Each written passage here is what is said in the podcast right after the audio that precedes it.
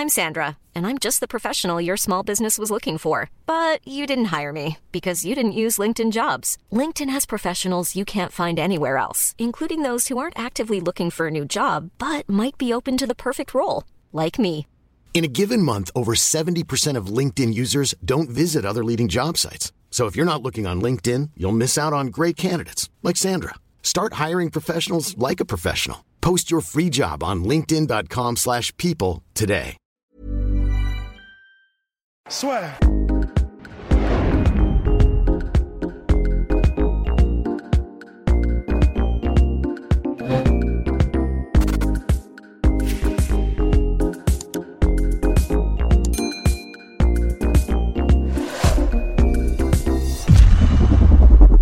30-0 c'est par ces mots qu'Ali Abdelaziz a déclenché un ouragan de réactions sur le Twitter MMA. Ali Abdelaziz, manager de Khabib Nurmagomedov, nous avions consacré un épisode du podcast La Sœur à Ali Abdelaziz, personnalité ô combien importante du MMA Game. Donc voilà, Dana White avait dit qu'il parlait à Khabib Nurmagomedov comme nous, nous parlons finalement de notre projet des 50 000 abonnés d'ici le 31 décembre, mon cher Rust. 50 G's, n'hésitez pas à vous abonner au podcast La Sœur 50. sur YouTube. Exactement, 50, 50 G's. Euh, et puis, à mettre un petit pouce bleu sur la vidéo. Donc voilà,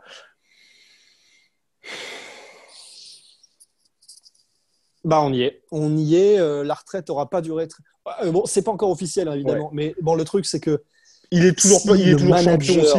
Hein, aussi, on peut dire ça. hein. voilà, en fait, c'est ça le truc. Et donc, il n'a jamais été destitué de son titre. Euh, le manager fait un message. Alors, c'est même pas, c'est même pas cryptique. C'est, c'est, c'est, c'est évident en fait. Bon, je crois qu'il n'y a pas plus clair que 30-0. Donc, c'est-à-dire que bon, bah, c'est clair. Euh, visiblement, il y a eu des discussions.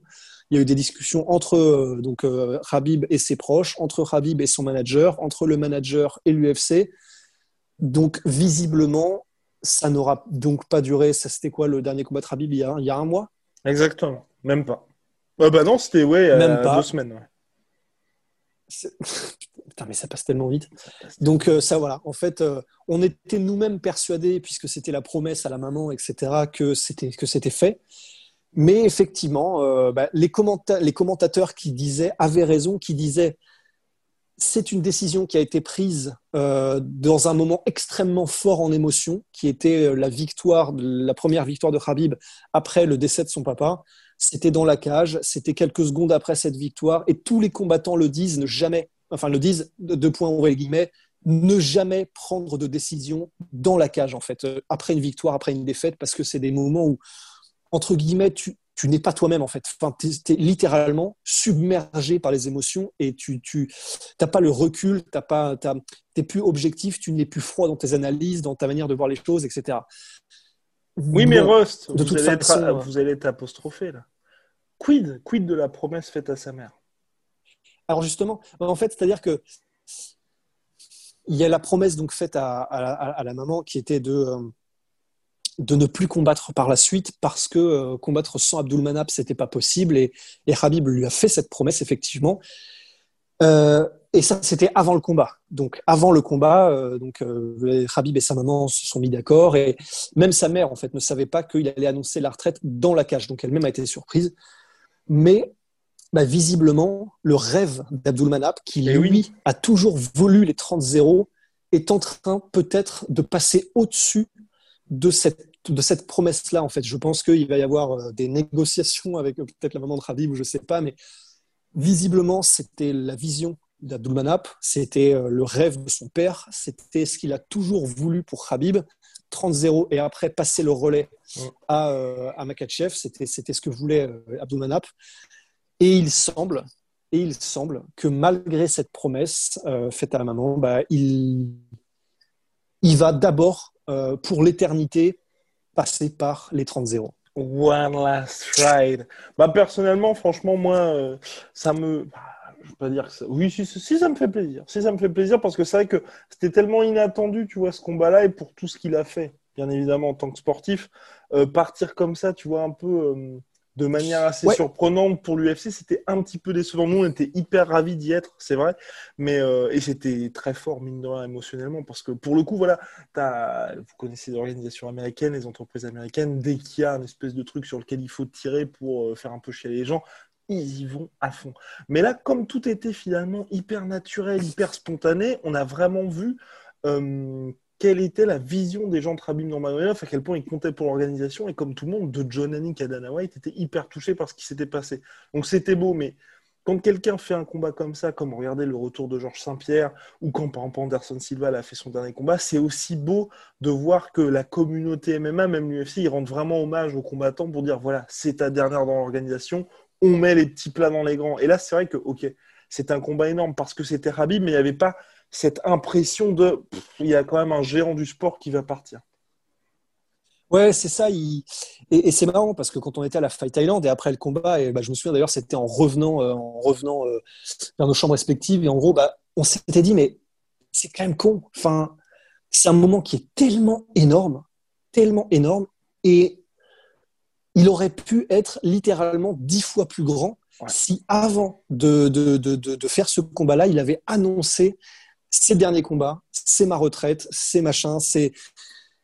Attendez, comment dire euh, Attendez-vous à ce que ce soit ma dernière apparition. Hmm. Préparez, enfin, il l'aurait pas dit comme ça, mais il nous aurait laissé la possibilité de se préparer à ce qui serait le dernier, le bouquet final, en fait. Et on s'était dit, bah merde, enfin, c'est bon, on l'a vu, c'est énorme, mais on aurait tellement aimé dans la semaine d'avant combat prendre la mesure de ce que ça signifie. Et on n'a pas pu. Et du coup, on était un petit peu déçus sur les bords quand même de ce truc-là. Hum, et là, effectivement, ça permettrait de, de dire au revoir de la, entre guillemets, de la bonne manière, de dire au revoir en ayant le, tout le build-up, en ayant euh, tout l'avant-combat qui serait, euh, comment dire, euh, bah, c'est le dernier combat de Habib, c'est le dernier combat de la légende qu'est Habib, le 30-0, le machin, il y aurait du storytelling, du truc. Et là, là, il y aurait une atmosphère spéciale. Là, il y aurait, euh, je peux dire que la pesée, les contre qui que ce soit. Et en plus, si c'est contre GSP, bon, alors là, j'imagine même pas. Mais ne nous jinxons pas. ne nous jinxons pas. Ne nous jinxons pas. Mais ce serait monstrueux. Monstrueux. Et puis surtout, euh, bon. Ouais, non, ouais, non, parce que ce que je voulais quand même dire, c'est que c'est vrai que aussi pour ajouter le côté au 30-0, quoi. C'est mine de rien, ça aussi, ça ajoute parce que c'est quand même. ce serait ultra symbolique parce que bon, là, 29-0, bien évidemment, c'est énorme, mais j'ai envie de dire, c'est un nombre parmi tant d'autres. 30-0, c'est un peu comme Mayweather et son 50. C'était contre Conor McGregor, donc c'est vrai que c'est quasiment anecdotique par rapport à tous les mecs qu'il a affrontés précédemment. Mais c'est 30 putain de 0, quoi. Personne n'a jamais fait ça il y a très peu de chances que quelqu'un arrive à le faire aussi parce qu'on en parle avec Rust. Tu as les Saniatiques de comparaison. Le plus proche, il est à 20-0. Il a déjà 31 piges. Ouais, et puis 10 combats quand tu es à ce niveau-là. Oui, oui. C'est chaud parce que, premièrement, du coup, euh, puisque tu es à ce niveau-là, donc champion, euh, les combats, tu les fais de moins en moins souvent. C'est contre une opposition de plus en plus. Euh, Surtout si tu te mets à monter de catégorie comme lui à chaque fois. Non? Ouais, voilà. Ouais, non, c'est pour ça. Voilà, enfin, c'est pour ça que c'est extrêmement rare. C'est qu'effectivement, bah, il, arrive un moment normalement à l'UFC où gagner devient de plus en plus dur. Et quand tu gagnes, tu gagnes pas si souvent que ça parce que tes combats se font de plus en plus rares.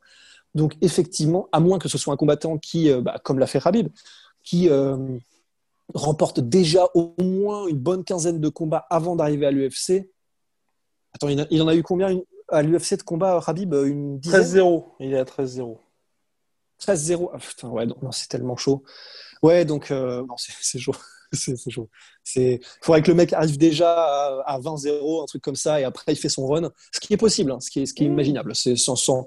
Mais c'est chaud. C'est extrêmement, extrêmement chaud, quoi. Et puis, donc, ouais, il y, aurait quelque chose de spécial. Et puis euh, c'est pour ça aussi, moi, j'ai envie d'ajouter au fait que, ok, là, c'est juste un tweet d'Ali Abdelaziz. Ali Abdelaziz, quoi qu'on en dise, hein, mine de rien, c'est vrai que c'est quand même assez rare qu'il raconte des énormes conneries sur Twitter. C'est quand même à chaque fois pour teaser quelque chose. Et au regard de sa relation avec Rabib Nurmagomedov, je vois mal quand même euh, tweeter un 30-0 alors que Rabib est en mode bah, plus jamais je vais combattre de ma vie. Ouais. Ce serait quand même un petit. Et puis c'est son manager, donc c'est un peu une trahison de la part de son manager quand même, qui considère comme un frère. Bah donc, euh, voilà. Et, euh, et puis c'est vrai que mine de rien, quand on parle d'une organisation comme l'UFC, qui va subitement enlever des classements Léon Edwards, euh, le pauvre Henri Cerudo, double champion UFC, à peine, à peine a-t-il annoncé sa retraite que déjà, ça y est, le mec, c'est l'histoire officielle, on l'a viré partout. le doigt du mec était limite prêt à, à effacer le nom des trucs dès qu'il a dit. Exactement. Allez, c'est parti. impressionnant. C'est terminé. Même Dana White, à la conférence de presse le combat, bah ouais, bah il est parti. Bon, bah, on va faire ce combat-là. On va jamais et Petroyan. Ouais. c'est ça. Donc euh, là, le fait que Khabib reste donc champion, que Dana White, chaque fois qu'on lui pose la question, dise Khabib reste le champion. Je sais pas ce qui va se passer entre Conor McGregor et Dustin Poirier. Il reste numéro un du classement pound for pound. Ça veut bien dire aussi qu'au-delà du fait évidemment que l'UFC ne- n'ait pas envie qu'il parte, mais généralement, même quand l'UFC n'a pas envie que les combattants partent, souvenez-vous par exemple, même Georges Saint-Pierre, après son dernier combat, Dana White avait dit il a promis qu'il allait affronter Robert Whittaker, ceci, cela. Bah, dès que Georges Saint-Pierre a dit je rends ma ceinture, directement après, l'UFC, ils l'ont enlevé Ouais. des classements, ils lui ont retiré son titre et ils ont fait le combat euh, entre qui devait être Whittaker contre Luke Rockhold et finalement Whittaker s'est blessé, donc c'était Luke Rockhold contre pa, pa, pa. Yoel Romero, Yoel non Romero, exactement. Sauf qu'il avait manqué le, sauf Ah qu'il avait manqué il le poids, donc. euh, Il avait manqué le poids. Donc bref, enfin, l'UFC ne perd vraiment pas de temps. Donc là, le fait qu'ils prennent énormément de pincettes et que Conor McGregor qui revienne quand même, et quand Conor McGregor revient, c'est un pay-per-view énorme. Vous ajoutez une ceinture, c'est d'autant plus grand que même l'UFC se dise pas, bah là on va faire le truc pour la ceinture intérimaire. Ça veut quand même dire qu'il se trame quelque chose. La question, la véritable question maintenant, c'est, puisque vraisemblablement le retour est acté, contre qui? Parce que tu sais, là, c'est marrant, mais euh, là, depuis le début du podcast, il y a, dans un coin de ma tête, en fait, il y a un truc qui est en train de se passer, c'est je suis en train de mettre mon corps là en, en position le, la seconde où je vais recevoir la notification. Bah bon, je reçois pas de notification, mais où je vais voir sur le feed Georges Saint-Pierre versus Rabib McGregor. Euh, Rabib Nurmagomedov. oh, le vieux lapsus. Khabib Mag- Mais putain, Khabib Nurmagomedov versus Georges Saint-Pierre, officiel pour l'UFC euh, 279, euh, je ne sais où. Et à ce moment-là, je pense que là, on va, il, ça va être comme dans les montagnes russes, en fait. Le cœur, il va faire, il va faire un truc comme ça, tu vois. Si ce jour-là arrive, franchement, après euh, l'apocalypse, l'écologie, ça, ça peut arriver. Ce sera, ce sera plus grave. Oh là là. Après, contre Georges Saint-Pierre, je pense que ça peut être compliqué, puisque mineur, Georges Saint-Pierre dit qu'il n'allait pas combattre passer ses 40 ans, ça arrive très vite. Comme vous l'avez vu Cormier ou aussi, entendu. Exactement. Euh, L'autre truc, c'est que mine de rien, le calendrier UFC est très chargé pour 2021. Parce que là, tu as pas mal de mecs qui vont devoir combattre. Donc, euh, ça veut dire que tu, je pense que si Habib revient, c'est encore septembre. Parce qu'il y a, il y a le ramadan aussi. Donc, tu vois, ça fait septembre. Je Ouais, vois mal combattre en avril. Ça pourrait, mais ça veut Ouais, dire que l'UFC, mais- là, ils sont sur un run monstrueux pour le début d'année. Ouais, mais c'est pour ça, tu vois, une, une, une, une petite carte comme ça, moi je la vois bien en décembre 2021. Euh, Georges Saint-Pierre contre euh, Habib Nurmagomedov. Hiring for your small business? If you're not looking for professionals on LinkedIn, you're looking in the wrong place. That's like looking for your car keys in a fish tank. LinkedIn helps you hire professionals you can't find anywhere else, even those who aren't actively searching for a new job but might be open to the perfect role. In a given month, over 70% of LinkedIn users don't even visit other leading job sites. So start looking in the right place. With LinkedIn, you can hire professionals like a professional. Post your free job on linkedin.com/people slash people today. comme main event, Adesanya John Jones, tu vois, une petite carte tranquille. Tu vois. Comme ça, tranquille. Il faut faire ça, aller à Sochaux. Voilà, puis après on se retrouve tous au PMU. Exactement. Ouais, mais mais t'imagines Imagine, bon, ils le feront jamais, ils n'ont aucun intérêt à le faire parce que, bah, en gros, tu fais évidemment deux pay-per-view pour ces deux events-là si t'es Voilà. businessman, mais imagine les mecs, les mecs crament et ils disent, allez, on fait, on, on surnomme, d'ailleurs, ça n'est même plus un UFC numéroté, on appelle ça UFC de 3 millions. G-O-A-T. UFC over 9000. Et, en gros, tu fais genre le truc en mode. Et tu, et tu mets aucun autre combat. Tu mets juste ces deux combats-là. et avant, tu mets. Non, tu mets, non il, faut, il faut trois combats. Trois combats. Et avant ça, ah tu si, mets, bah euh, moi je des sais, tu mets la revanche. Donald Trump, Joe Biden 2. Dans la Dans cage. la cage, donc. Dans la cage cette fois. T'imagines? Non, j'imagine pas. Non, non, non. Mais tu on est, on est dans un monde où tout est possible. Oui, dans un- Et, non, mais plus- bah, euh, non, évidemment que non, évidemment que non. Oui, mais mais il y a quand même, euh, on est dans un monde où, euh, où bah, tu sais, je sais plus comment elle s'appelait, la ligue là où il y a des, c'était des rappeurs qui se foutaient sur la tronche. euh, Je sais plus où c'était au States ou un truc comme ça. Enfin, c'était, euh, les, enfin, je sais plus ce que c'était. C'était, c'était des, il me semble qu'il y a eu DMX qui était euh, censé faire un combat là-bas et tout. Enfin, c'était une ligue où en gros, t'as que des personnalités qui se foutaient sur la gueule et ça existe. et Il y a déjà eu des combats. Donc, on est quand même dans un monde où ça, ça existe. Bon, évidemment, après, le problème, c'est qu'ils ont tous les deux 80 piges. Oui, et puis que mine Joe Biden sera toujours en exercice. donc, ça, C'est vrai, c'est vrai. donc ça l'a fait. Mais après, cela dit, euh, non, puis même pour la crédibilité de l'UFC, bref, c'était une boutade, bien évidemment. Euh, le Oui. l'UFC GOAT, là aussi, très compliqué. Cela dit, c'est vrai qu'ils peuvent quand même, il y a toujours ce truc. L'UFC, pour l'instant, ça reste le projet de faire ce fameux événement au stade, de le nouveau stade de la franchise des Raiders De qui a déménagé à, qui a déménagé à Las Vegas.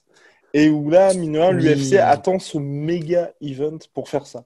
Donc, euh, non, il y a tellement d'options. Mais Bah. 30-0, c'est soit ça, soit je pense, de toute façon, moi je pense soit c'est GSP, soit c'est la revanche contre McGregor. Ouais, parce que le problème, c'est que pour un combat de fin de carrière d'un mec potentiellement, euh, enfin voilà, qui, qui, qui, qui sera en tout cas dans le top 5 des GOAT, Ouais.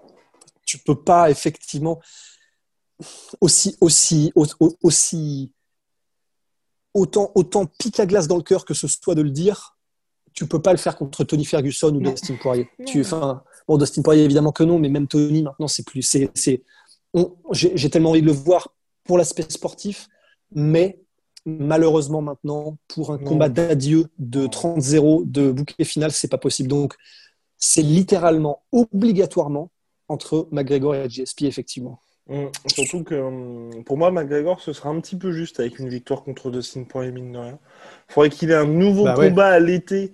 Avec Rust, on parlait de Jorge Masvidal, pourquoi pas, pour un espèce de super fight un petit De peu ouf. champagne, mais qui fait que, bah, mine de rien, le vainqueur aurait ce statut légitimité sportive, et puis là aussi, pff, financière, bah, je... n'en parlons plus. Et puis même au niveau du grand public, ça exploserait complètement. Ou alors, peut-être aussi, moi je me disais, pourquoi pas un combat contre Tony Ferguson, si Tony Ferguson venait à faire et surtout battre Michael Chandler. Comme ça, tu vois, tu as une espèce de petite finale. En gros, le mec qui arrive, pour Tony Ferguson, bah, tu fais ce combat-là parce que ça fait des années qu'il faut le faire. Et puis donc, voilà, et puis surtout s'il a battu Conor McGregor, il est redevenu vraiment hyper légitime sportivement. Il a deux victoires consécutives face à deux mecs dangereux, Michael Chandler, Conor McGregor. Et de son côté, Conor McGregor, s'il bat coup sur coup Dustin Poirier, puis euh, Tony Ferguson ou Dustin Poirier, puis Justin Gaethje, tu vois, tu sais, il fait ce premier combat en janvier Ouais. ou décembre, puis ensuite un combat à l'été face à un top, top, top, top, top, top, top contender. Bah là, les gens, ils font, bah, clairement, le mec, il est de retour, en fait. Il est de retour. En plus, à chaque fin de combat, il est en mode, Habib, je viens pour toi, je vais te défoncer, tout ça, machin. Enfin, bref, le, le grand, grand Conor McGregor, vraiment en mission, tu vois. Les gens, ils seront, OK, il est de retour. Il faut accorder cette revanche-là, tu vois. Parce que tu as aussi ce côté, bien évidemment, vous aurez les médias qui s'en mêlent de c'était vraiment pas le même Conor McGregor, le gars qui était venu en octobre 2018, il était à moitié alcoolique, ceci, cela. Enfin, il y aura bien évidemment ça, Ouais, mais il- tu sais, ils peuvent réussir à changer un petit peu le- la narration du combat pour que la revanche devienne inéluctable. Ah oui, ils arriveront à le vendre, il n'y a aucun problème. hein. Alors là, on peut faire confiance à McGregor pour effectivement, de toute façon, dire que, euh, bah, effectivement, il s'était pas entraîné comme il fallait, qu'il n'était pas dans la même bonne disposition, que machin. En plus, il a gagné tous les rounds euh, si on suit son, son critère de notation, je sais pas trop quoi. De toute façon, on peut faire confiance à Connor pour vendre son truc et réussir à convaincre les gens que c'est comme ça que ça s'est passé et que ça va se passer. Donc de toute façon, euh, oui, effectivement, il n'y aura pas de mal. Mais fait- effectivement, c'est vrai que tu as raison. Pour- même pour Tony, c'est donc envisageable. Enfin, ça veut dire que là, l'année 2021, au niveau des lightweights, ça va être une course, mais comme jamais. être Ça va monstrueux. être, euh, Et le dernier point, c'est, bah, d'ailleurs, on avait fait un, un podcast sur la guerre des lightweight, n'hésitez pas à aller le regarder. C'est pour euh, Georges Saint-Pierre, mine de rien, je, de plus en plus, pour moi, ce combat-là, c'est purement du fantasme, en fait. Parce que Rabib ne veut pas monter, ne veut pas faire de combat en catchweight. Georges Saint-Pierre ne veut pas descendre en lightweight.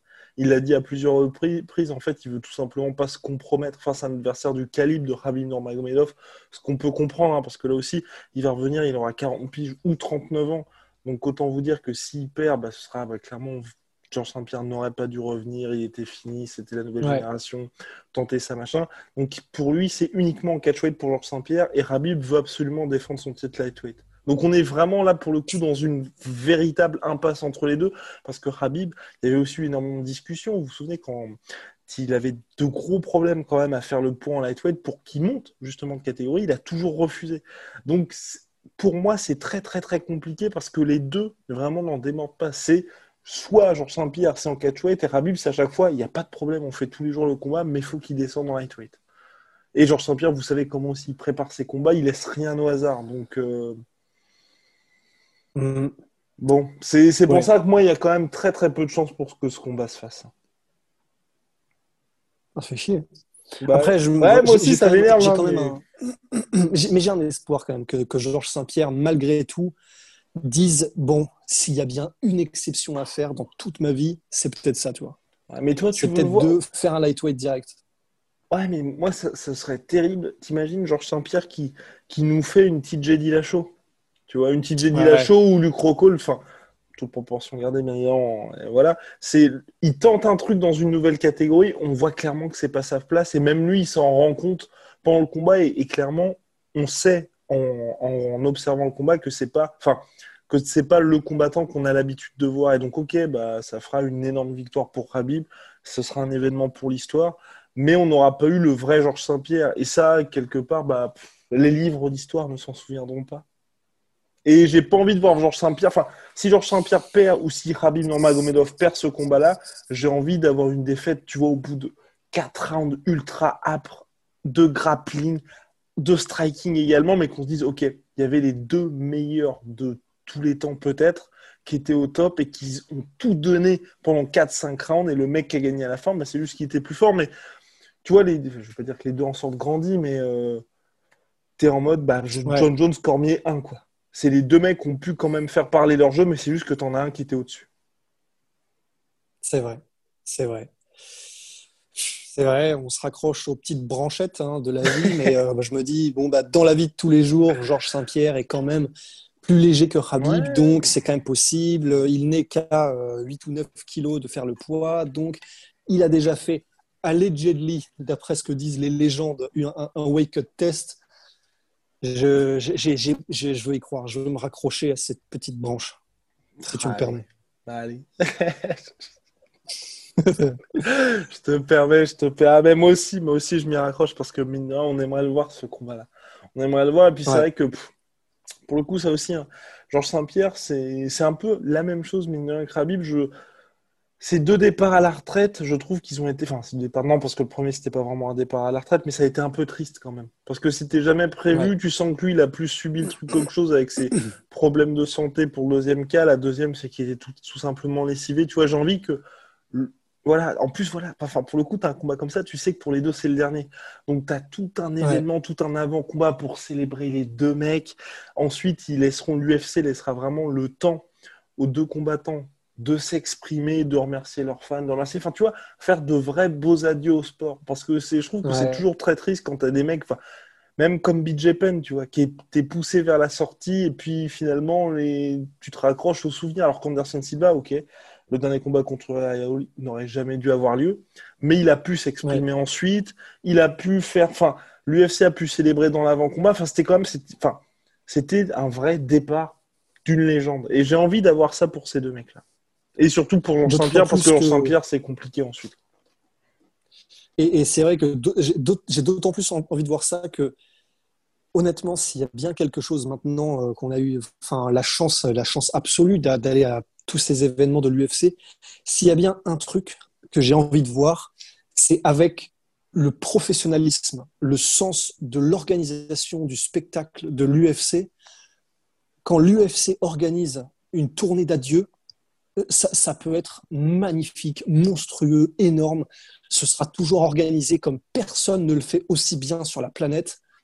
Donc, à un moment donné, c'est vrai que rien que pour ça aussi, j'ai envie de voir ça. J'ai envie de voir comment est-ce que l'UFC, parce que malgré tout ce qu'on dit, etc., et ce qui se dit sur l'UFC, les contrats, ils sont hyper durs en négociation, ces machins. Il y a quand même un truc qu'on ne pourra jamais leur enlever, c'est que quand ils font quelque chose et qu'ils s'y donnent, personne ne le fait mieux sur la planète, je trouve, à mon sens. Et quand on y est, et quand on y est, même de l'intérieur, c'est tellement bien organisé. C'est les mecs ont une, au niveau de la communication, au niveau de la logistique, au niveau de euh, quand tu arrives et que tu as des panneaux immenses avec les, les, deux, mecs du combat dessus, avec les. Il n'y a aucun détail qui est laissé au hasard. Et même si on n'y est pas euh, pour X raison, j'ai envie juste de voir l'UFC qui fait ça comme ça pour le combat d'adieu, de ce qui n'est encore jamais arrivé, hein, de deux combattants au top euh, sur une série de victoires qui sont tous les deux des goûts potentiellement. Il y aurait un événement qui durerait donc une semaine, qui serait mais une, le, meilleur événement sous tous les angles, organisé par la meilleure organisation.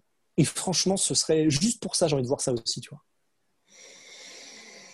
Alrighty, little rusty, rusty business. Bien, je pense qu'on a terminé sur on a terminé sur ce 30-0 qui approche, qui approche lentement, mais sûrement. Big shout out à my sweet protein. Moins 38% sur tout my protein avec le code la sueur. Le lien dans la description. Moins 10% sur tout Venom avec le code la sueur. Magnifiquement porté par Rusty Business. He wants the smoke. Et, euh, et la sueur pour toutes les fringues la sueur. À très très vite. Soit.